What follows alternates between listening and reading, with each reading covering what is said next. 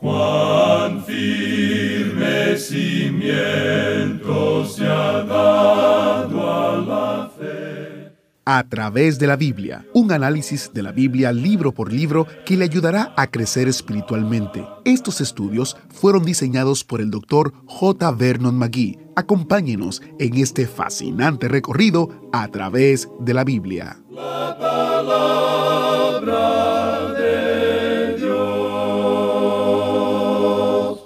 ¿Cómo es su árbol de familia? ¿Es usted pariente lejano de algún noble o inventor? Tal vez de un pintor famoso o un poeta. ¿O posiblemente es familiar de un estafador o un ladrón? Bienvenido a través de la Biblia. Soy su anfitrión Heiel Ortiz. Hoy nuestro maestro Samuel Montoya nos habla de la importancia de las genealogías en la Biblia y por qué son tan pertinentes en nuestras vidas también. Mientras usted busca su asiento en el autobús bíblico y se acomoda, comparto algunos mensajes. El primero es de Hannah, una oyente del estudio de A través de la Biblia en checo. Alabo al Señor por el ministerio del programa A través de la Biblia. Ustedes han sido de mucha ayuda en fortalecer mi fe y en darme un profundo entendimiento de los planes y la voluntad de Dios para mi vida. Al oír sus estudios en Génesis, estoy más que convencida de la sabiduría infinita de Dios y estoy ansiosa de aprender más. Tengo una pregunta. ¿Nos acompañó usted en nuestro estudio en Génesis? Fue bueno, ¿verdad? Patricia escucha el programa en Colombia y también disfrutó del estudio en Génesis. Ella escribió, Buenos días, queridos amigos de A través de la Biblia. Estoy escuchándolos desde hace mucho tiempo. Supe de ustedes por la emisora BBN en Bogotá, Colombia. Actualmente escucho el programa desde Génesis a través de Internet. Es muy enriquecedor para mí, pues he aprendido a conocer mucho más de mi Dios y de su Hijo el Señor Jesús. Muchas gracias por este ministerio en donde nos ayuda a acercarnos más a nuestro Señor Jesucristo. Dios los bendiga siempre. Si le gustaría unirse a nosotros en oración por estos oyentes y otros como ellos, hágase miembro del equipo global de oración en a través de la Biblia org barra oración. De verdad que es por la gracia de Dios y sus oraciones y el apoyo económico que a través de la Biblia continúa compartiendo la palabra de Dios no solo en español, sino en más de 120 idiomas y dialectos en todo el mundo. La dirección de nuevo es a través de la Biblia.org barra oración. Ahora vamos a orar. Padre Celestial, gracias por recordarnos que pertenecemos a tu familia. Pedimos que la semejanza contigo sea clara a todos los que te encontramos. Ayúdanos a reflejar tu gloria y gracia con cada respiración que tomamos. Oramos en el nombre de Jesús. Amén.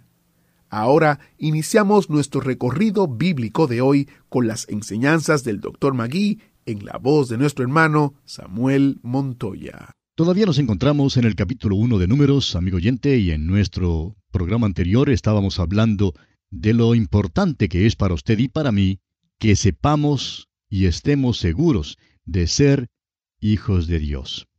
Hay muchos cristianos que profesan ser cristianos, pero no pueden decir soy hijo de Dios por la fe en Cristo. Cada uno tiene que saber, tiene que estar seguro de que es hijo de Dios, que pertenece a la familia de Dios. Tememos que hoy en día haya mucha amnesia espiritual. Es pues de vital importancia que un cristiano sepa y recuerde siempre que es hijo de Dios. El apóstol Juan en su primera carta, capítulo 5, versículos 12 y 13 nos dice, El que tiene al Hijo, tiene la vida. El que no tiene al Hijo de Dios, no tiene la vida.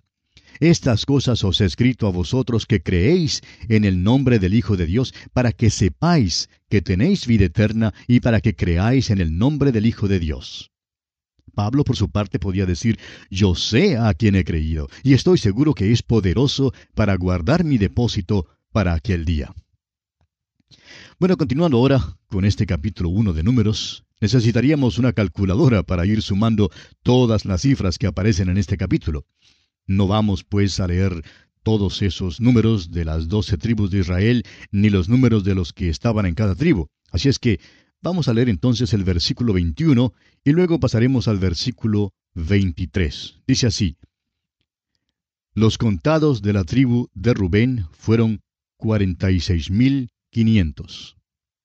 Luego el versículo 23, los contados de la tribu de Simeón fueron cincuenta y así sigue hasta el versículo 46 donde dice, fueron todos contados seiscientos tres mil quinientos cincuenta. Y le doy mi palabra, amigo oyente, que este es el total exacto. Ahora, si usted no desea aceptar mi palabra, pues tendrá que usar una sumadora para comprobarlo. Pero notemos que los levitas no eran contados. Leemos en los versículos 47 al 49 de este capítulo 1 de Números. Pero los levitas, según la tribu de sus padres, no fueron contados entre ellos, porque habló Jehová a Moisés diciendo, Solamente no contarás la tribu de Leví, ni tomarás la cuenta de ellos entre los hijos de Israel. La razón por la cual no eran contados, amigo oyente, eh, para la guerra, era porque estaban completamente ocupados en el manejo del tabernáculo. Lo levantaban, es decir, lo armaban de noche cuando entraban en el campo y lo desarmaban cuando estaban listos para marchar a la mañana siguiente. Escuche usted lo que dicen los versículos 51 al 54. Y cuando el tabernáculo haya de trasladarse, los levitas lo desarmarán y cuando el tabernáculo haya de detenerse, los levitas lo armarán, y el extraño que se acercare morirá. Los hijos de Israel acamparán cada uno en su campamento y cada uno junto a su bandera por sus ejércitos. Pero los levitas acamparán alrededor del tabernáculo del testimonio para que no haya ira sobre la congregación de los hijos de Israel. Y los levitas tendrán la guarda del tabernáculo del testimonio. E hicieron los hijos de Israel conforme a todas las cosas que mandó Jehová a Moisés. Así lo hicieron. Los hijos de Israel, amigo oyente, tenían que saber quiénes eran. Era también importante que cada uno de ellos supiera dónde pertenecía. Lo mismo ocurre en cuanto a nosotros. Necesitamos saber nuestro linaje, el hecho de que pertenecemos a la familia de Dios, somos sus hijos, y tenemos que saber dónde pertenecemos. Y así, amigo oyente, concluimos nuestro estudio del capítulo 1 de este libro de números. Llegamos ahora al capítulo 2. Este capítulo nos presenta las normas y el orden de posición de las doce tribus en su marcha a través del desierto. En el capítulo 1 nos enteramos del censo. Cada israelita tenía que saber quién era, tenía que saber dónde pertenecía. No podían salir a la guerra a menos que cada miembro de cada tribu supiese su posición. Durante todos los años en el desierto, la disposición del campamento y el orden a seguir en su marcha eran ordenados según la dirección de Dios. Al comienzo de este segundo capítulo de Números, dice que levantaron banderas en el campamento. Estas eran las banderas bajo las cuales debían acampar los hijos de Israel. Y quizá usted se ha preguntado qué era lo que decían o qué tipo de diseños aparecía en estas banderas. Permítanos entonces citar dos grandes eruditos del Antiguo Testamento, los doctores Kiel y Delitzsch. Ellos escribieron lo siguiente en su comentario del Pentateuco. Escuche usted. Ni la ley mosaica, ni el Antiguo Testamento generalmente nos dan indicio alguno en cuanto a la forma o el carácter de la bandera. Según la tradición rabínica, la bandera de Judá llevaba la figura de un león la de Rubén, la imagen de un hombre o la cabeza de un hombre, la de Efraín, la figura de un buey, y la de Dan, la figura del águila. De modo que las cuatro criaturas vivas, unidas en forma de querubines, descritas por Ezequiel, estaban representadas en estas cuatro banderas. Hasta aquí el comentario de estos seduritos, Kiel y Delitzsch. Existe pues el peligro de tratar de atribuirle demasiado a este hecho y en efecto hay quienes aún creen que la disposición del campamento es una representación de cómo las estrellas están colocadas en el cielo, o sea, los signos del zodíaco.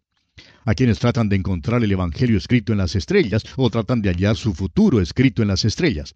Por eso mismo, no debemos ir más allá de lo que registra la Biblia.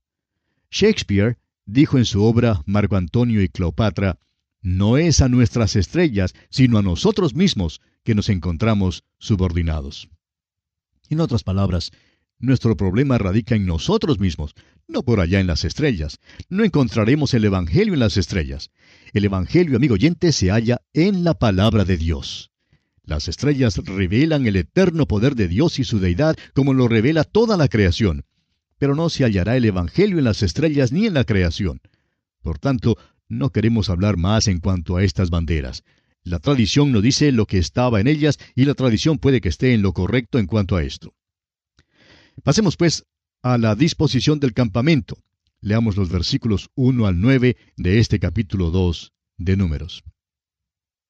Habló Jehová a Moisés y a Aarón diciendo, Los hijos de Israel acamparán cada uno junto a su bandera, bajo las enseñas de las casas de sus padres, alrededor del tabernáculo de reunión acamparán. Estos acamparán al oriente, al este, la bandera del campamento de Judá, por sus ejércitos, y el jefe de los hijos de Judá, Naasón, hijo de Aminadab. Su cuerpo de ejército, con sus contados, setenta y cuatro mil seiscientos. Junto a él acamparán los de la tribu de Isaacar, y el jefe de los hijos de Isaacar, Natanael, hijo de Suar. Su cuerpo de ejército, con sus contados, cincuenta y cuatro mil cuatrocientos. Y la tribu de Zabulón, y el jefe de los hijos de Zabulón, Eliab, hijo de Elón su cuerpo de ejército, con sus contados, cincuenta y siete mil cuatrocientos. Todos los contados en el acampamento de Judá, ciento ochenta y seis mil cuatrocientos, por sus ejércitos marcharán delante. Fíjese usted, amigo oyente, que todos acampan alrededor del tabernáculo. El tabernáculo era levantado dentro del campamento y luego los hijos de Israel acampaban alrededor de él. Levantaban las banderas para señalar su lugar en el campamento. A la tribu de Judá le tocó acampar al este y las tribus de Isaacar, como le vemos en el versículo 5, y de Zabulón en el versículo 7, acampaban con la de Judá bajo la misma bandera. Creemos que el emblema en aquella bandera era un león. Cuando veían pues la bandera con el león, estas tres tribus sabían dónde pertenecían. Siguiendo adelante ahora, leamos los versículos 10 al 16. La bandera del campamento de Rubén estará al sur por sus ejércitos, y el jefe de los hijos de Rubén, Elisur, hijo de Sedeur. Su cuerpo de ejército, con sus contados, cuarenta y seis mil quinientos. Acamparán junto a él los de la tribu de Simeón, y el jefe de los hijos de Simeón, Selumiel, hijo de Surisadai. Su cuerpo de ejército, con sus contados, cincuenta y nueve mil trescientos. Y la tribu de Gad, y el jefe de los hijos de Gad, Eliasaf, hijo de Reuel. Su cuerpo de ejército, con sus contados, 45.650. Todos los contados en el campamento de Rubén, 151.450 por sus ejércitos, marcharán los segundos. La tribu de Rubén quedó al sur del tabernáculo, y las tribus de Simeón en el versículo 12 y la de Gad en el versículo 14 acampaban con Rubén. Su bandera tenía la cara de un hombre, y así podían reconocer dónde pertenecían. Leamos ahora el versículo 17. Luego irá el tabernáculo de reunión con el campamento de los levitas, en medio de los campamentos, en el orden en que acampan. Así marchará cada uno junto a su bandera. Encontramos aquí la posición del tabernáculo y dónde acampaban los levitas. Sigamos leyendo los versículos 18 al 24. La bandera del campamento de Efraín por sus ejércitos al occidente, y el jefe de los hijos de Efraín, Elisama, hijo de Amiud. Su cuerpo de ejército, con sus contados, cuarenta mil quinientos. Junto a él estará la tribu de Manasés, y el jefe de los hijos de Manasés, Gamaliel, hijo de Pedasur. Su cuerpo de ejército, con sus contados, treinta y dos mil doscientos. Y la tribu de Benjamín, y el jefe de los hijos de Benjamín, Abidán, hijo de Gedeoni. Y su cuerpo de ejército, con sus contados, treinta y cinco mil cuatrocientos. Todos los contados en el campamento de Efraín, ciento ocho mil cien por sus ejércitos irán los terceros. Las tribus de Manasés y Benjamín acampaban con la tribu de Efraín. El emblema en su bandera era un buey. Y por último tenemos la sección del norte descrita en los versículos 25 al 31. Escuche usted. La bandera del campamento de Dan estará al norte por sus ejércitos, y el jefe de los hijos de Dan, Ayeser, hijo de Amisadai. Su cuerpo de ejército, con sus contados, 62.700. Junto a él acamparán los de la tribu de Aser, y el jefe de los hijos de Aser, Pagiel, hijo de Ocrán. Su cuerpo de ejército, con sus contados, cuarenta y un mil quinientos. Y la tribu de Neftalí, y el jefe de los hijos de Neftalí, Aira, hijo de Enán. Su cuerpo de ejército, con sus contados, cincuenta y tres mil cuatrocientos. Todos los contados en el campamento de Dan, ciento cincuenta y siete mil seiscientos, irán los últimos tras sus banderas. Las tribus de Aser y de Neftalí acampaban con la tribu de Dan, y el emblema de su bandera era un águila. Vemos pues que los hijos de Israel acampaban de una manera ordenada. Cada familia en cada tribu sabía dónde le correspondía, dónde pertenecía en aquella tribu. Veamos ahora los versículos 32 al 34. Estos son los contados de los hijos de Israel según las casas de sus padres, todos los contados por campamentos, por sus ejércitos, seiscientos tres mil quinientos cincuenta. Mas los levitas no fueron contados entre los hijos de Israel como Jehová lo mandó a Moisés. E hicieron los hijos de Israel conforme a todas las cosas que Jehová mandó a Moisés. Así acamparon por sus banderas, y así marcharon cada uno por sus familias, según las casas de sus padres. Hemos aprendido ahora que a los hijos de Israel les era necesario saber su genealogía. Debían saber quiénes eran y dónde pertenecían. Tenían que saber su linaje para poder saber el lugar que les correspondía en el campamento. No podían salir a la guerra a menos que estuvieran seguros de sus puestos. De la misma manera, amigo oyente, para nosotros hoy en día, la lucha cristiana no se hace en la esfera de las dudas y los temores, sino a la luz clara de una salvación segura.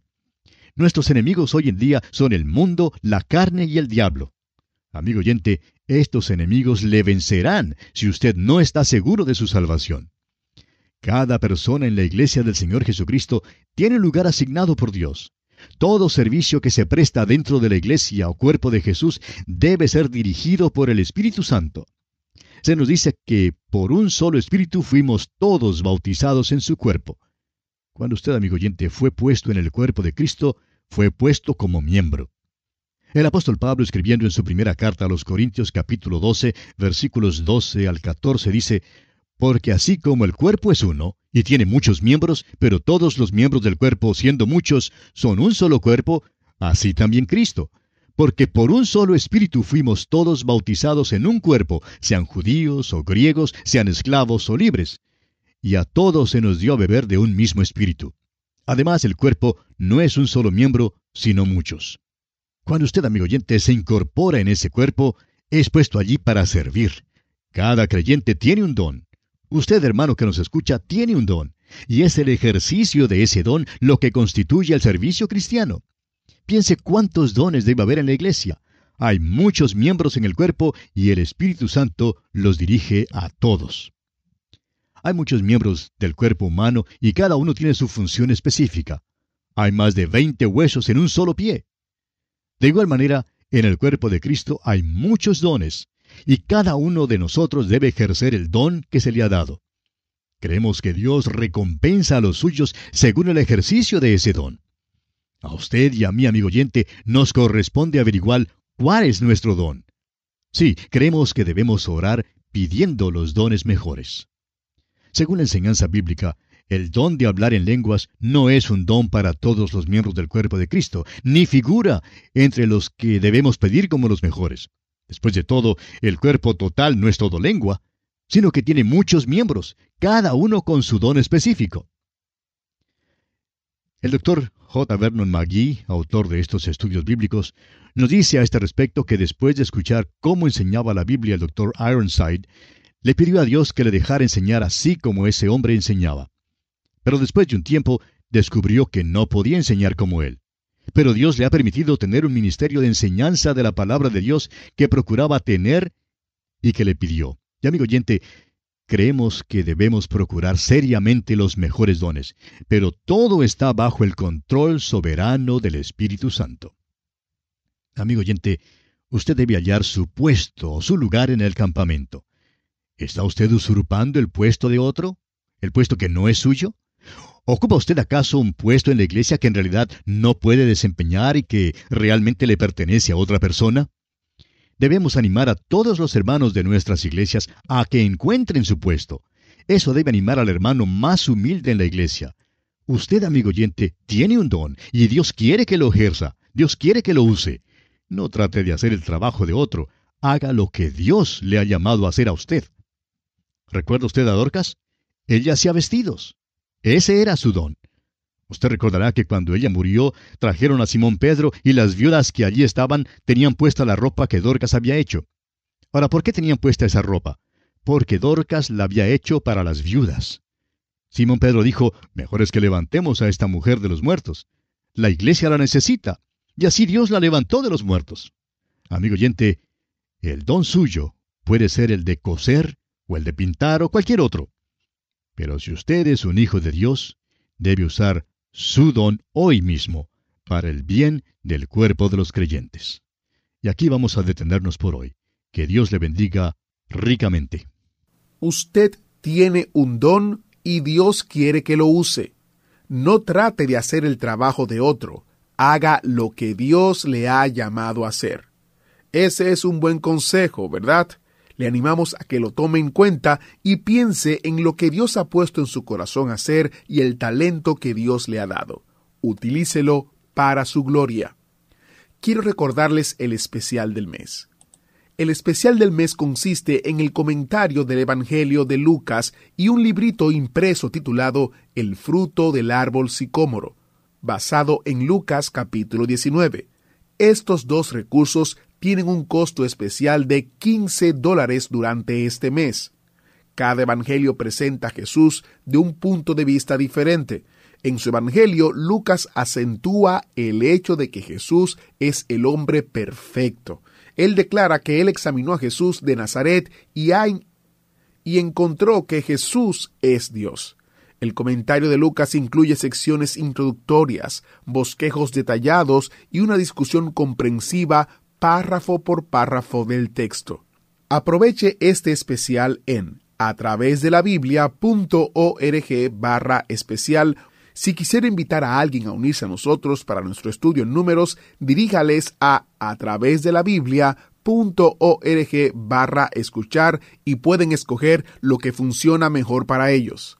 Otra vez, a través de la Biblia org barra escuchar. De esta manera ellos podrán acompañarnos y disfrutar de el estudio de a través de la Biblia, una manera de crecer espiritualmente, así que compártalo con ellos a través de la biblia.org barra escuchar. Soy Geiel Ortiz, para todos nosotros aquí en A través de la Biblia, orando que Dios le bendiga y guarde hasta que nos encontremos de nuevo.